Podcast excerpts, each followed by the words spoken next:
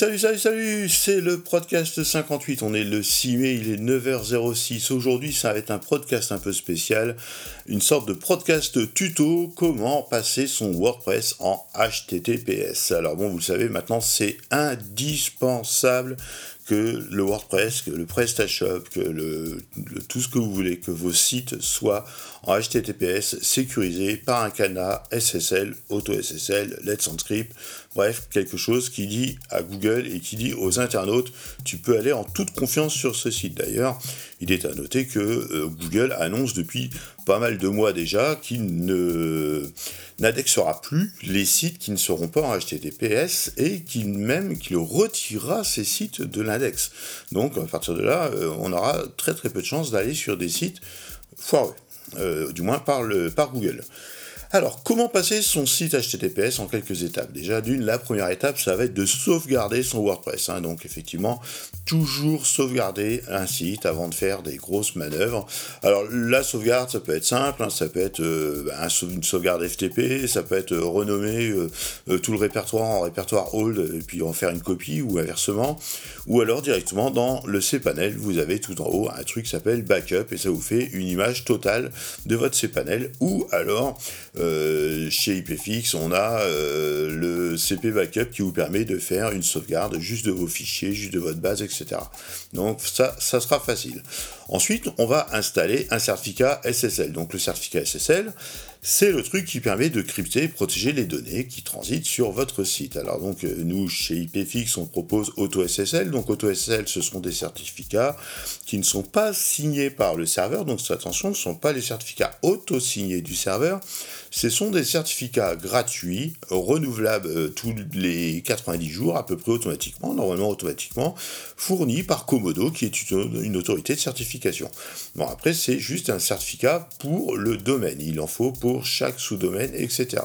Mais c'est déjà une première base, une première chose.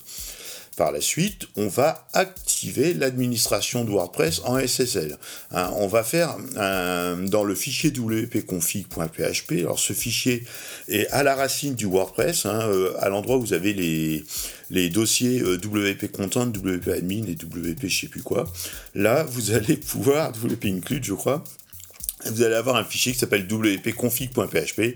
Il faut rajouter dedans, vous prenez des modèles, c'est simple, c'est force SSL admin à la valeur true. Donc ça, vous cherchez ça dans Google, force underscore SSL underscore admin, vous allez avoir des tutos pour modifier ce fameux fichier WP config. À partir de là, l'administration du WordPress sera forcée déjà elle-même en HTTPS.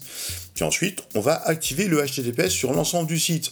Pour faire simple, on va dans l'admin, dans réglage général, et on change donc l'adresse web du WordPress et l'adresse web du site, entre parenthèses c'est marqué URL, on met HTTPS devant notre site à la place de HTTP. Ça déjà, c'est les premières choses pour dire au WordPress, on passe en HTTPS.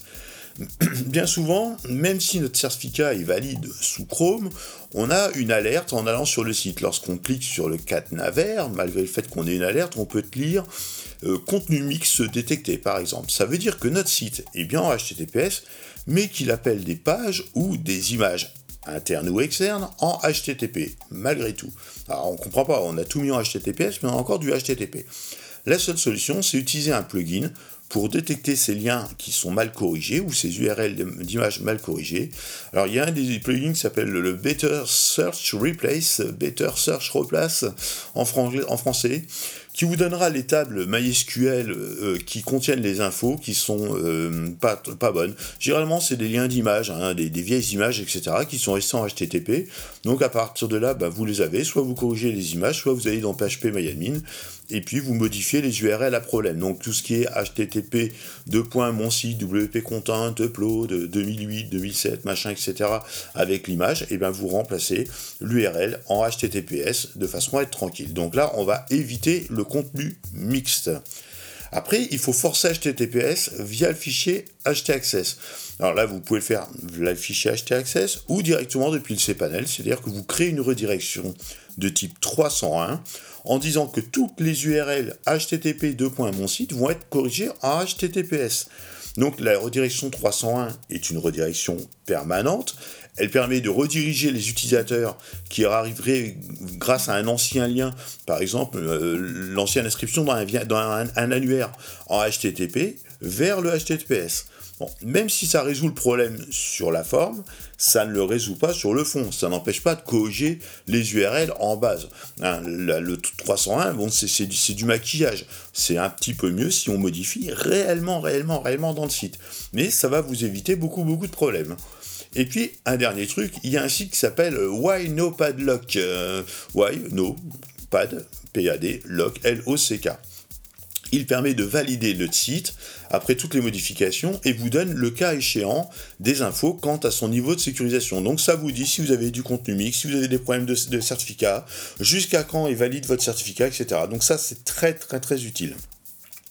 Enfin, dernier truc, mettre à jour les ressources euh, externes de votre site à savoir le robot.txt. Hein, il faut changer l'URL du sitemap, par exemple. Ne plus mettre dans le robot.txt que le sitemap est en HTTP, mais en HTTPS. Le robot.txt, c'est le fichier que lit Google quand il arrive sur votre site. Il va chercher ce fameux, fichier pour savoir où sont les sitemaps et quels sont les répertoires qu'il a le droit ou pas d'indexer. Si votre euh, sitemap est marqué en HTTP dans le robot TXT, Google va l'enregistrer comme HTTP et donc va croire qu'il y a un problème. Donc on lui dit déjà d'entrée de jeu, tu vas chercher https mondomaine slash robot.txt. Après dans Google Analytics, pareil, dans la section admin, on va enfin on va sélectionner la propriété, on va mettre https à la place de http et à la fin aussi dans la Search Console.